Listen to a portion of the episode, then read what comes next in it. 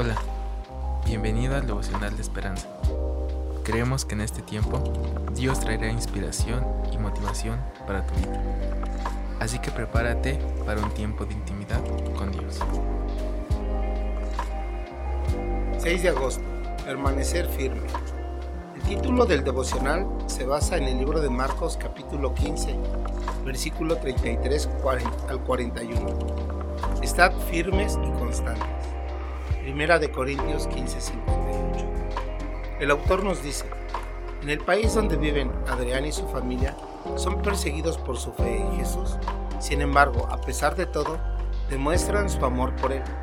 De pie en el patio de su iglesia, cual fue alcanzada por bala, cuando los terroristas la usaron como sitio de práctica, Adrián dijo, hoy es Viernes Santo.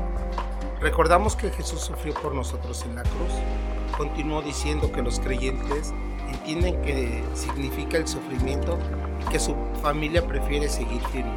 Agregó, seguimos aquí todavía en pie. Estos creyentes siguen el ejemplo de las mujeres que presenciaron cuando Jesús moría en la cruz. Marcos capítulo 15 versículo 40.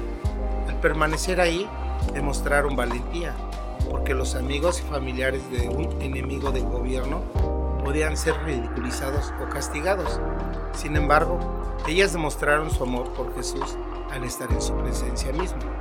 Incluso cuando le seguían y le servían en Galilea, versículo 41, lo acompañaron en, su hora de mayor necesidad.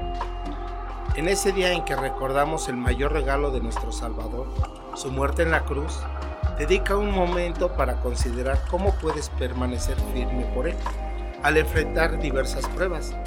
Ver Santiago capítulo 1, versículo 2 al 4. También piensa en otros creyentes que sufren por su fe y ora por ellos para que permanezcan firmes. Mi reflexión acerca del devocional es que no, yo no he tenido persecuciones tan grandes como la tuvieron en la iglesia primitiva o estas personas. Y aún así muchas veces con los actos podemos decir lo contrario. Yo puedo decir lo contrario.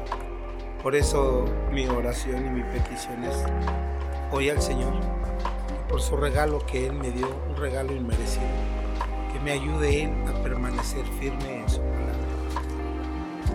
Oremos, amado Salvador, te agradecemos hoy por tu asombroso don de amor.